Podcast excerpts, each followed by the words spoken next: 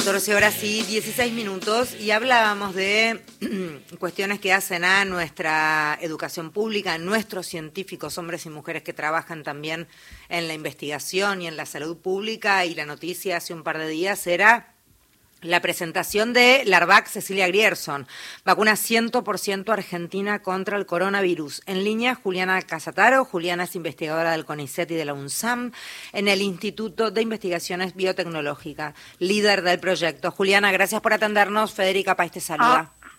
Ah, hola, ¿cómo estás? ¿Cuántos años tenés? 49. Se te escucha más, más peque, me comía la mague, me comía la mague ¿Eh? de, igual sos muy joven, pero pensé que eras ¿Eh? más, más, más peque. 49 ya todo el mundo, ah, no, no. No, no, ya está. no, sos muy joven. Qué depresión, eh, No, no, no, pero perdóname, sonaba una voz niña, dije, esta es una mocosa. Juliana, bueno, eh, ¿cuánto tiempo trabajando en esta vacuna hasta que llegó la realidad de, de, de ya estar presentándola? Y del 2020, mayo 2020, empezamos eh, a ir todos los días, al, o sea, a plena pandemia, sí, 15 de abril, por ahí, a mayo, primero de mayo, estamos ahí. Y bueno, no sé, son tres años. ¿no? Em, ¿Es esta misma vacuna para la que durante todo el tiempo de la pandemia nosotros los comunicadores convocábamos para los ensayos, los voluntarios? ¿Es esta misma? El, el, bueno, los voluntarios eh, se buscaron el año pasado y durante años, pero en, plena pandemia no, en plena pandemia los voluntarios eran para las vacunas de No, no, bueno, me refería a cuando hubo que investigar sobre esta vacuna, o sea que era esta, porque nosotros hemos hecho nota, este, estoy mareada yo, ya. me hicieron una entrevista. Entonces eh, sí, parece, entonces sí. Te lo digo porque también es lindo saber que de alguna manera hay algo ahí hasta de construcción colectiva, o sea, de un esfuerzo. Ah, cuando, hablamos de, un espacio público, eh, como de educación pública, como es la USAM, como cuando hablamos del CONICET, cuando hablamos de una vacuna 100% argentina, es un ladrillo arriba del otro de una construcción colectiva y para mí eso es recontra destacable. Esto, es público y privado, pero privado también un montón, o sea, hay como 600 personas trabajando más todo como lo decís vos, toda la gente que de la radio convocó a los voluntarios, a los voluntarios que se tomaron a anotarse, a la gente, o sea, de los, de los administrativos de la universidad, o sea, yo no sé, cuando tenga que hacer la cuenta de todo, había hacer una reunión, cuando vengan todos los que ayudaron y participaron, esto es una cosa impresionante. Éramos Perdón, ¿y cómo te va, Juliana? Hablando de, hablando de, hablando de conciencia colectiva, hay que decir que fue muy difícil encontrar adultos mayores para la vacuna porque estábamos todos vacunados y necesitaban personas con tres vacunas, ¿no? con tres dosis y todos estábamos arriba de eso. lo cambiamos a aceptar con cuatro. Eh, en realidad, en el ensayo de fase 3 se aceptaba cuatro eh, eh, y agregamos también, sí, tres y cuatro. Eh, agregamos y ahí fue más fácil, eh, pudimos reclutar un poco más rápido. Pero eso no era bastante difícil, la verdad fue difícil. ¿Por qué, ¿Por qué hicimos eso? Porque para compararnos con otras vacunas del mundo, todos habían probado de refuerzo de tres dosis y ni siquiera como nosotros que tenemos todos distintos tipos de vacunas, todos se habían probado solo de refuerzo de, Pfizer o Moderna, que es un solo tipo de vacuna. Pero bueno, después para poder hacerlo más rápido, eh, ampliamos y lo logramos al final. Eh, igual. Juliana, ¿y cuáles son las características de esta vacuna? Digo, ¿cómo, cómo la definimos para que la entendamos todos?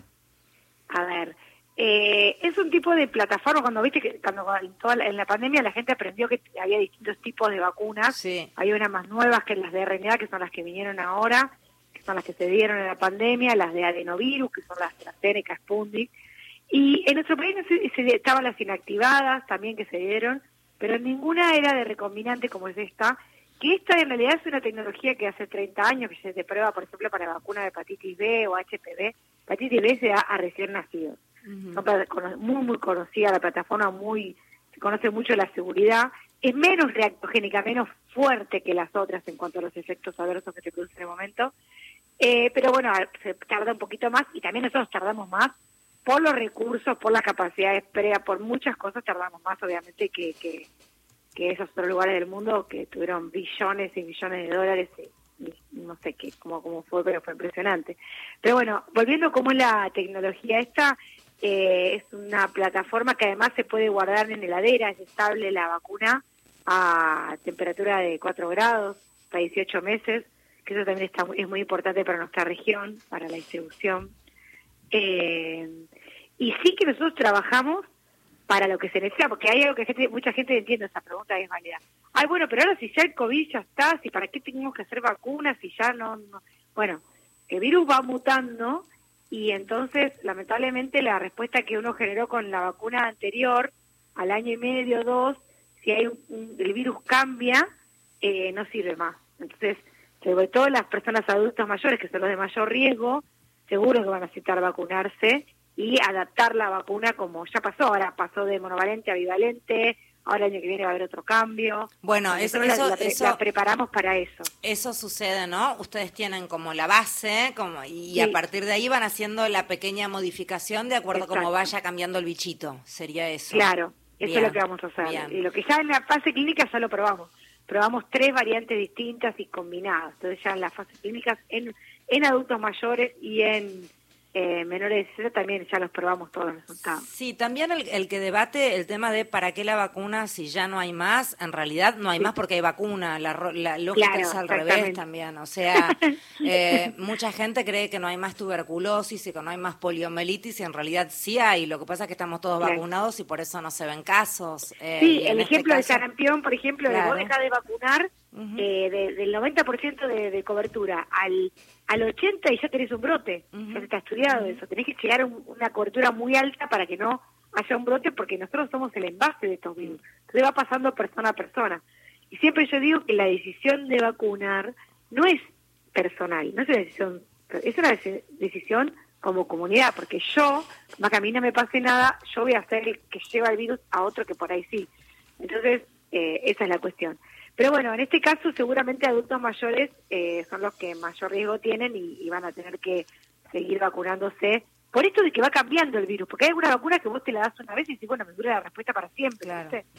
Eh, pero bueno, como el virus va cambiando, como pasa con gripe, vos tenés esa, la respuesta que dura, pero después como lo que ves a otra cosa, de otro virus distinto, no lo reconocen. Con el tema vacuna en medio de la pandemia, eh, sectores que se oponen siempre a todo, hubo críticas, bueno, recordemos la Sputnik que te, te imantaba y te pegaba los cubiertos en el cuerpo y ese tipo de cosas.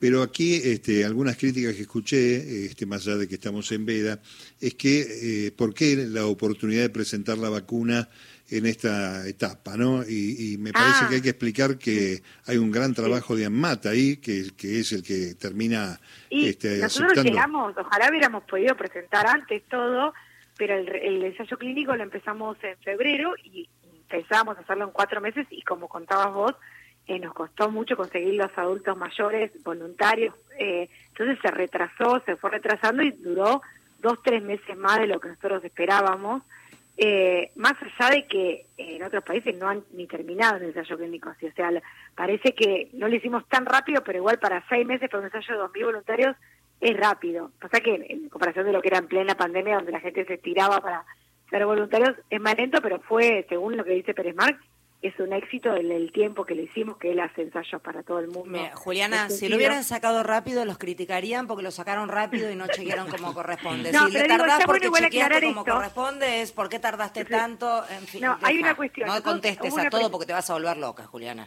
Sí, es verdad, verdad. Pero igual a mí me gusta explicar porque eh, hicimos una presentación, por ejemplo, primero se presentó vacuna monovalente con los datos que teníamos de menores de 60 y eso se aprobó y a las dos semanas, entregando todos los, a las dos semanas o tres, entregamos todos los resultados de mayores de 60. Y eso es lo que, pero eso quisimos hacer el anuncio de, de, todos los resultados juntos, porque nos parecía que hacer un anuncio de una aprobación de vacuna para menores de 60 no tenía sentido, que teníamos que esperar a los datos, entonces esperamos a tener todo el registro de las dos cosas juntas y por eso tardó y se hizo se hizo esa semana, pero bueno, qué sé yo. Em, eh. ¿Ya está disponible la vacuna? ¿Ya se puede usar?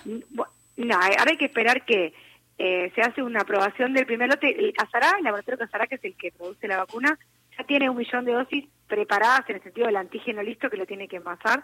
Se hace una aprobación del lote por además y después ahí está la parte comercial que tiene que arreglar Casará con Ministerio de Salud.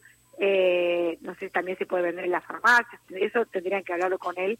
Ahí yo ya eh, salgo de ese lugar. No, no, está, está perfecto. O sea, ustedes hacen toda la parte del laboratorio, después hay una parte comercial que aparece allí, que también tiene que ver con que seguramente han bancado una parte del estudio. Sí, muchísimo. no, pero aparte de otra cosa, la vacuna se produce en una planta de nunca se puede producir en una universidad. Claro, claro. Llegamos eh, hasta el 2020 fin estudiar el prototipo y después ya tuvo que pasar siempre una planta porque vos tenés toda una cuestión regulatoria, como unas prácticas de manufactura. Tiene todo un mundo atrás de esto que la gente no, no sabe que es muy, muy, muy regulado, ¿sí? Eh, en el clínicas había lo más parecido a una producción de laboratorios, ¿había en el clínicas en algún momento o estoy equivocada? Mm, no, no, pero así como unas prácticas de manufactura, plantas, eh, no, no, no, hay. Okay. Eh, porque vos necesitas toda la línea de producción, toda regulada, todo es una cosa tremenda. Lo mismo que los ensayos clínicos. Los clínicos es tremendamente regulado, cómo está todo, todo, o sea,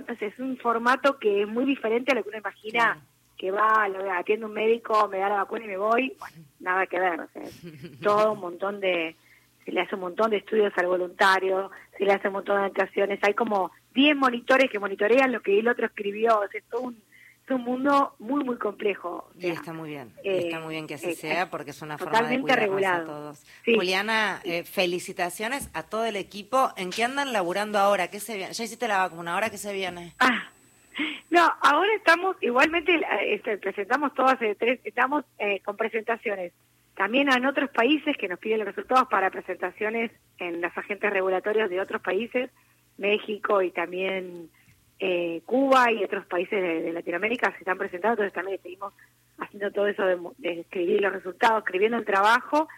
Queremos hacer un ensayo pediátrico también para que esta vacuna se pueda usar en menos de 18 años, estamos diseñándolo y viendo otros desarrollos de vacunas para ver si podemos también eh, gripe, virus inicial respiratorio, mezclarlos también con, con estas vacunas. Entonces estamos, la verdad que no termina nada, empieza, me parece. Beso enorme, felicitaciones a vos y a todo el equipo. Bueno, gracias a ustedes por siempre estar ahí y divulgar. Un placer. Cuando necesites voluntarios, vos nos llamás y te convocamos para lo que sea. Igual venís con la línea moco, por lo que veo. Moco, gripe, venís con la línea, me siento para el traste. Está muy bien, contá con nosotros. Eh. Bueno, gracias. Beso. Un beso, chao. Juliana Casataro es quien hablaba.